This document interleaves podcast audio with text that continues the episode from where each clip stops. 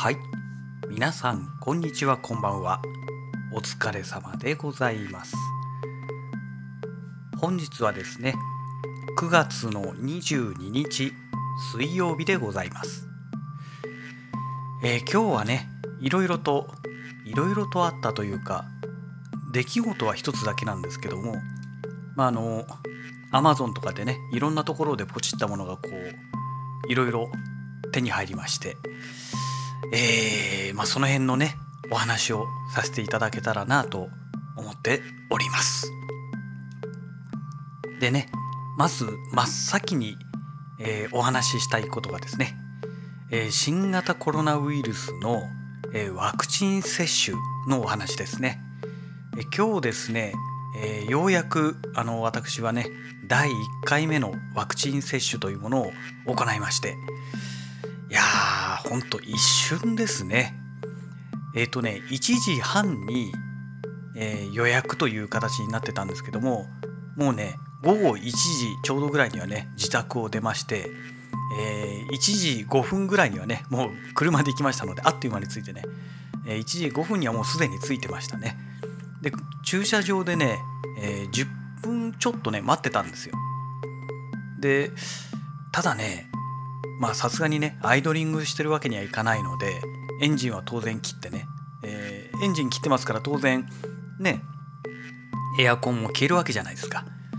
でね10分待っててねいやこれ暑いなと。こんなんだったら外で待ってた方がいいかと思って車を降りて、えー、入り口の方に行きましたらあのねもうすでにね並んでるんですよ。で並んでるだけじゃなくてねもう何人もね中に入っていっててあれ？と思ってね。1時半からなのにまだその頃ね1時15分とか20分なる前ぐらいなんですよ。であなんだもうとっくに始まっちゃってるんだと思ってね。じゃあいいや行っちゃえ行っちゃえと思って私もその列に並んでね。で受付してでもうすぐですね。受付終わったら本当5分も待たずにね、えー、ワクチン打ってもらいまして、えー、でワクチン打つ時にね皆さんあのもう経験者の方ネット上すごく多いですからあの右のね肩に打たれて打たれたところが痛かったって皆さんおっしゃるのでてっきりこの筋肉注射だから痛いのかなと私はそのようにね解釈したわけなんですけども何にも痛くないんですよね。あの普通の注射よりも痛くないですね。気が付いたら終わってたっていう感じでえもう終わりなんですか？みたいな。そんな感じだったんですね。でまあ結論からお話ししますとえっ、ー、とうち終わった後ですねえっ、ー、と1時だから1時46分にはもう帰っていいですよっていう話になりましてだから1時26分にはもう打ち終わってたということですよね20分間待機してくださいって言われましたのででまあ荷物等をねちょっとコンビニで寄って受け取ってで帰ってきてちょこっとネットやっていやちょっと横になるかって言って横になって気が付いたらもうね、え5時過ぎてたっていうね、まあ、そんな状態だったんですけども。えっとねでその5時過ぎてからね目が覚めてからね右腕がねまあ、うん、痛いっていうのもあるしだるいっていうのもあってねあの、右手をいや右手じゃない左手か。左肩に打ってますから左手をね何も使わなければね何も痛くも何ともないんですよ。ただそれをあの持ち上げようとするとやっぱり打ったところがね痛いんですよね。あこれのことかと。で確かにね今うちの現場をやってもらっている塗装屋さんの、若い子がねちょっと前にね私よりも先にねちょっと前にワクチン打たれてるんですけどもえー、やはりね打った次の日はねもう腕が痛くて上がらないって言って、えー、一日ね、えー、要は肉体労働じゃないですか。仕事なんないからっていうことでなんかお休みいただいたなんてそんな話をね、えー、この間現場でされてたんですね。ふーんなんて思ってたんですけどあなるほどねこれは確かに屋根の上にね、え、乗っていわゆる高所作業じゃないですか。で左手がこう使えないっていうのは確かに危険だなっていうのがあってねまあだから仕事によってはねそういうことでちょっとかなり影響が出てくるものなのかななんて思いましたけどもまあこれもね1日経てば多分治るんでしょうねきっとね。でまだ私の場合、えー、1日どころか12時間もまだ経過してませんのでまあ明日朝どうなってるのかなというところですかね。はい、えー、それで次の話題なんですけどもえーと、このワクチン接種に行く前ですね、えー、今日の朝ね9時ぐらいですかね。結構ね早い時間帯にね持ってきてくれたなというとこなんですけども、えー、ついにね、え、私の手元に GoPro Hero 10が届きまして、えー、早速ね、え中開けてであのアクセサリーセットっていうのを私買いましたのでいろんなものがね、えー、ついてきたんですけどもその中でも 32GB のマイクロ SD カード、えー、サンディスクのね、え、ものでしたけどこれもねついてきたんですね。でなんかねこの GoPro Hero 9は最初の設定する時にねあのまあ、もちろんねスマホがないとねこの GoPro Hero 9って使えないんですけどもスマホで全部初期設定するんですね。で、えー、電源入れると、えー、いきなりねファームウェアアップデートから始まるんですね。でファームウェアアップデートが終わると今度は、えー、設定をしてくださいって言って本体いじるんですけども、えー、その時にね SD カードが入ってないとねどうもね作業が先に進まないような仕様にどうもなってるみたいなんですよね。でまあこの32ギガしかないですけども、まあ、無料でついてきたカードがあるんでそれをとりあえず入れてね初期設定済ませてえそれでね使えるようにしたんですけどもえっ、ー、とねちょっと気になることがね1点ありましてこのね GoPro Hero 10なんですけども、えー、要はバッテリーをね本体に入れて、えー、USB Type-C でね電源電源っていうかまあその充電をね、えしていたんですけどもその充電をねしている最中にねものすごく熱くなるんですよ。本当にね半端なく熱くなるんですね。大丈夫かなと思って。でねヒーロー9の方ではこんなにね熱くなった経験がないんですよ。でまあとりあえずねそれで最終的にまあワクチン終わって帰ってきたところにちょちょっといじったんですけどもで昼寝をして目が覚めた後またさっきね、え、実はまたいじってで今ね実はねこの今収録してるまさに今このタイミングでね、えー、タイムラプスの動画をね今撮影してる最中なんですけども今回はねまだねメジュメディアモジュラーはね装着してなくて、えー、その充電したバッテリーを使ってね、えー、撮影を今行ってるんですけどもまだね4秒か5秒いかないぐらいしかねできてないんですよ。えーと、20秒ごとに1枚取るっていうね、えー、感じで今スタートしてますのででバッテリーがね最初にねちょこちょこいじったので98%ぐらいになった状態からスタートして、え、もう10分近く前ですかねに見た時には、え、残りもう60何パーセントっていう感じになってましたけどもバッテリーの減りもねなんかね早いような気がしますね。うん、ちょっとこの辺どうなのかなというところあるんですけどもでね、えーとまあ、今そういうことで、えー、撮影をしてるんですが一応ねヒーロー9からヒーロー10になって、えー、まずその GP2 っていうね新しいその、えー、画像処理チップですね、えこれが変わったということとあとはその暗所ノイズがねだいぶ減ったという話なんですよね。だその辺がどうなるのかというとこですね。えっ、とあそうそうそう。それでさっきの熱の問題なんですけどね。で結局えっ、とね全面のディスプレイは、えー、つかないように設定してもう要は真っ暗な状態ですね。でまあいろいろとその、えー、音を出さないようにするとかねまあ私が普段使ってる設定にして、えー、それで充電してからはねそんなに熱を持たなくなったのでもしかしたらねこの前面のディスプレイ関係の部分で熱をね結構持つようになるのかもしれないですね。ちょっとその辺はね、えー、あと何回もね検証がちょっと必要になってくると思うんですけどもなんであそこまで熱を持つのかねちょっとね本当によくわからないですね。はい。でまあ今そういうことでね、えー、撮影をしてますということですね。おお今ねこうやってねお話ししてる間にね、えー、窓のちょうどね私の目の前に窓があるんですけどもこの窓の向こう側ですね北側になるんですけども雷がねピカピカ光ってますね。これタイムラプスの撮影でもどういう風に出てくるんでしょうかね。光ったのがこう入ってくるのかな。ただ向き的にはね違う方向を向いてますので今北側の方でねピカピカやってますけど私は東側を撮ってますのでどんな感じになるのかちょっと楽しみですけどね。はい、えー、それで次の話題ですね。えっ、ー、とねこれはねコンビニで受け取った荷物なんですけどもえーと、スマートウォッチで今、えー、Apple Watch をね、え、私は今使ってるんですけども、えー、Apple Watch ではなくてですね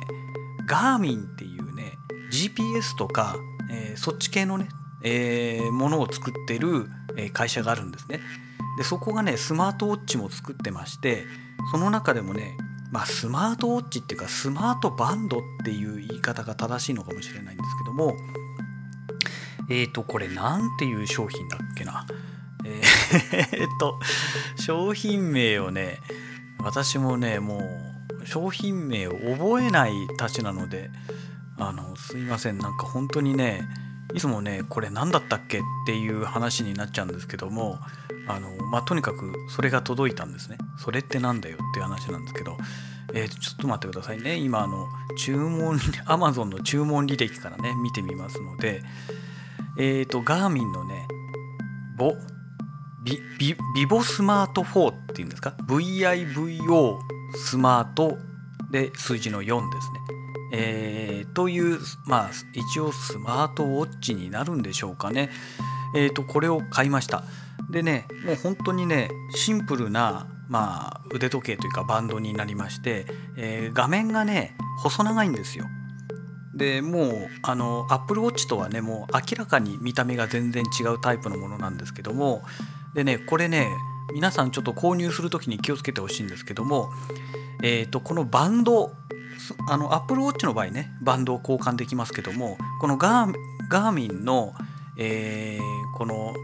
ビビボスマート4っていうね、えー、このバンドに関しましては、えー、もう一体バンドと本体が一体型になってるんですね。でえー、その関係でバンドをね交換することができないんですね。で私はねそんなに手が大きい方ではないので、えー、これね選択できるようになっててレギュラーと L っていうので Amazon の場合はね2つ選択できるようになってるんですが、えーと、レギュラーの方を私は選んだんですね。でレギュラーの方を選びましたら私のこの手でねほんとギリギリなんですよ。ほんとギリギリなんですね。だ基本的にね男の人はねあの L で買った方がいいですね。えっ、ー、と本当にねそれは思いました。なんじゃこりゃと思って。でね色はね、えー、ブルーシルバーというタイプのものをね買ったんですけども、えー、なんでこれを買ったのかというと、えー、これだけね値段が2000円ぐらい安かったんですね。はいもう本当に理由はそれだけです。おそらくあんまり人気がなかったんでしょうね きっと。で在庫がね余っちゃってるんだと思うんですよ。だからこれだけねこんなに安かったんじゃないのかななんて思いますけども。でねなんでそもそもこのガーミンのね、えー、このスマートウォッチ、えー、買ったのかということなんですけども、えこれにね、えー、実はねボディバッテリーというね、え機能がありまして要は、えこのバンドをつけてるね人のね体力というか、えー、そのエネルギーというものをね数値化してくれて表示してくれるというねあのガーミンはねそういうね面白い機能がついてるんですね。であとねストレスなんかも数値化してくれて、えー、表示してくれるという機能があるんですね。で、えー、実はこのスマートウォッチは、えー、Twitter でねフォローさせていただいている、えーと、スーパー株関連のねつながりの方で「ミ」っていうねえー、方がいらっしゃるので、ね、みさんっていう方がいらして、えー、その方からのねおすすめで教えてもらって今回購入したものになります。でね、えー、なんで、まあ、これを購入するに至ったのか、まあ、おすすなんでおすすめされたのかということなんですけどもここねここ1ヶ月なんてもんじゃないな、えーと、要はね耳鳴りがすごいんですよ。でねもうだいぶ前からね耳鳴りがなってるな気になるなとは思ってたんですけども特にここへ来てねその耳鳴りがねさらに悪化したような感じなんですね。でたまたまそれをねあのツイッターで書きましたらいや多分それは疲労から来てるんじゃないかっていう話になってでこれがおすすめですよっていう、まあ、そういう流れになったんですね。でまあ今回、えー、これを購入したわけなんですけどもでねこれねすごいんですよ。最初買った時あの買った時はねえっ、ー、とそのボディバッテリーが50だったんですね。で、えー、ボディあのボディって、まあ、要は手に腕につけて、えー、やってたんですけども、え、昼寝をする前に、えまあ、とりあえずつけました、え、ボディバッテリーが残り50ですよって表示されていたのが、えーと、昼寝が終わってね目が覚めたら71に増えてたんですよ。すごくないですか？71ですよ。50から71に増えたんですよ。でねそれからもう何時間経ってんだろう。もうえー、っと17時まああれ見たのが18時だから3時間もう4時間近くね経つんですけどもちなみに今ボディバッテリーはね68になってます。だからあれから3減ってるということなんですね。つまり人間は起きてると、まあ、エネルギーをねどんどん、消費していくよと体力をへあの消費していくよと、まあ、そういうことなんだと思いますけども。でねみーさん曰くねあの、これねだんだん使ってくると,、えーと、自分のこの本当の100の状態っていうのを、えー、このねスマートウォッチがね、えー、なんかねだんだんだんだんこの私の体に慣れてきて、えー、ああなたのね、えー、体力はこの状態で100なんですねっていうのを分かってくれるようになるらしいんですよ。そうすると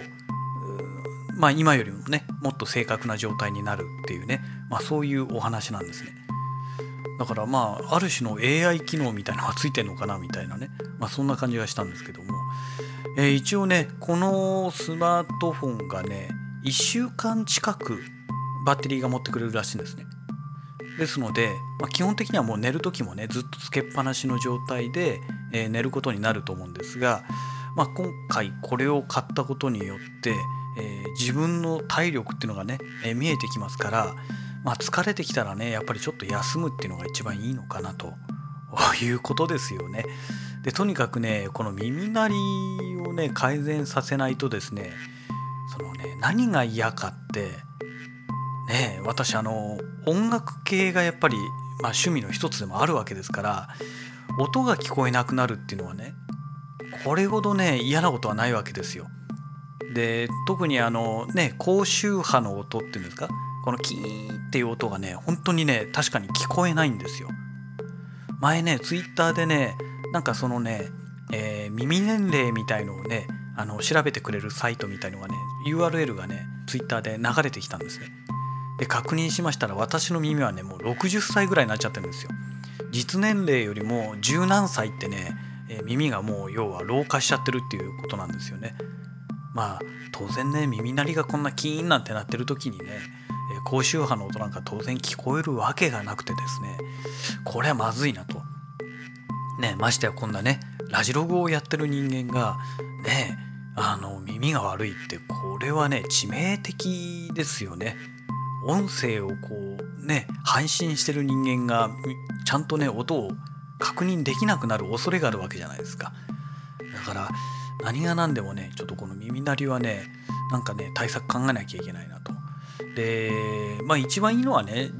耳鼻科に行ってねあのちょうど私あの副鼻腔炎でかかった時に行ってたクリニックに行けば多分見てくれると思うんですよ。でもねみーさん曰くねやっぱりね薬結局薬を処方されてでまあ当然薬を飲むってことはねそこに副作用が出るわけじゃないですか。だから決してあまりいいものでもないよみたいなね、まあ、そんなコメントをいただいたのでまあしばらくねちょっとこれでまずはあのー、ね体に負荷をかけないっていうのがねもうこれがね一番重要なことなんで、えー、そこをねちょっと徹底してね、心がけていこうかななんて思っております。はいえー、そんなわけでねもうそろそろ20分になるところですので本日のねラジログはこの辺りで終了したいと思います。それではまた。